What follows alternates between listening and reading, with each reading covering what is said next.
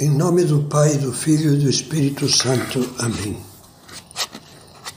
Vinde, Espírito Santo, enchei os corações dos vossos fiéis e acendei neles o fogo do vosso amor. Enviai o vosso Espírito e tudo será criado e renovareis a face da terra.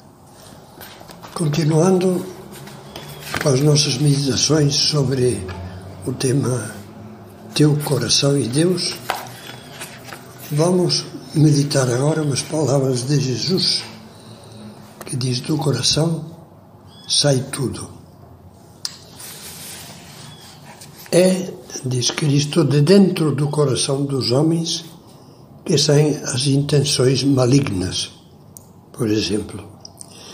Com estas palavras, Jesus corrigia a hipocrisia dos fariseus que pretendiam ser justos apenas por cumprir formalidades externas. É de dentro, é do fundo do coração, é do interior da alma que procedem a bondade ou a malícia. Como lemos na carta aos Hebreus, Deus julga as disposições e as intenções dos corações. Isto é o que vale perante nosso Senhor. Quando Cristo, como víamos numa meditação anterior, fala do tesouro do coração, diz claramente que é daí que saem as coisas boas e as coisas ruins. Começa dando um exemplo. A boca fala daquilo de que o coração está cheio. Quer dizer, depende do que temos no coração. A nossa boca falará coisas positivas, falará coisas negativas, ofenderá os outros, ofenderá a Deus, louvará a Deus, dirá palavras de carinho para os outros.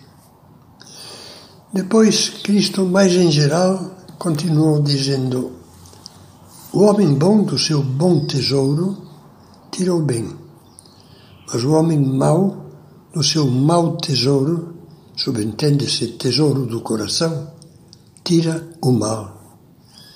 Não só tira as palavras, mas os pensamentos, as decisões, os atos bons e ruins, o louvor e a blasfêmia, o amor e o ódio, as virtudes e os vícios. Tem toda a razão São Paulo quando afirma: Não vos iludais, de Deus não se zomba. O que o homem semear, isso colherá. E acrescenta que, dependendo do que semearmos, colheremos frutos de corrupção ou frutos de vida eterna. E agora, baseando-nos nestas palavras, vamos perguntar-nos e meditar um pouco o que eu vou semeando ao longo da vida dentro do meu coração. Podem ser sementes boas, luzes, sementes capazes de lançar raízes profundas e de dar bons frutos, sementes de amor. Mas podem ser também sementes trazidas pelos maus ventos do mundo que só produzem ervas daninhas. E hoje há uma chuva dessas sementes que facilmente entram no coração. Pelos seus frutos os conhecereis, dizia Jesus. Quer dizer que a vida, no decorrer da vida, a vida revelará sementes boas que plantamos e as sementes más que deixamos que tomassem conta do nosso coração. Por que são tantos os que, ao chegarem à vida adulta, se mostram imaturos, inconsistentes, incapazes de se entregarem a algum ideal elevado, despreparados para construir uma família? A resposta muitas vezes será por falta de formação. Deixaram-se arrastar, já desde a infância, pelos caprichos que lhes apeteciam, sem orientação nenhuma e sem um menor autodomínio.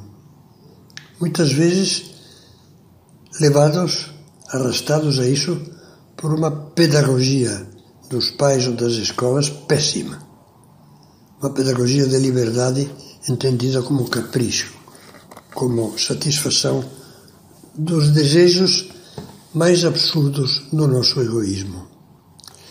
Então, por não terem ninguém que os formasse direito, nem em casa nem na escola, esses meninos e meninas viveram cultivando uma falsa liberdade e meteram no coração a semente daninha do egoísmo que os leva de cá para lá como uma folha seca, sem rumo e sem sentido.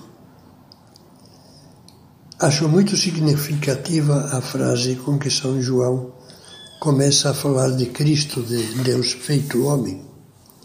Nele estava a vida, e a vida era a luz dos homens. Vida e luz. Aí estão as sementes de Deus, que temos que procurar plantar cada vez mais no coração. A luz da verdade e a vida da graça divina. São as únicas que podem produzir frutos duradouros aqui e na eternidade. Quando a família e a escola não semeiam, desde a infância, nos corações a luz clara da doutrina cristã, nem ensinam o modo prático de vivê-la, outros vão semear. Pais e educadores têm uma concorrência constante e agressiva na televisão, no iPhone, no tablet, no notebook, etc. Por meio deles são plantadas na mente e no coração de crianças, jovens e adultos coisas boas e más, ao lado de valores e elementos valiosos para instrução, informação, trabalho, cultura, etc despejam enxurradas constantes de sementes tóxicas e até mesmo letais, mortais. Por isso é importante que pais e educadores cristãos meditem devagar as palavras de São Paulo que citávamos no começo desta meditação. O que o homem semear, isso colherá, frutos de corrupção ou frutos de vida eterna. E também não esqueçamos que São Paulo dizia: aquele que semeia pouco, pouco colherá.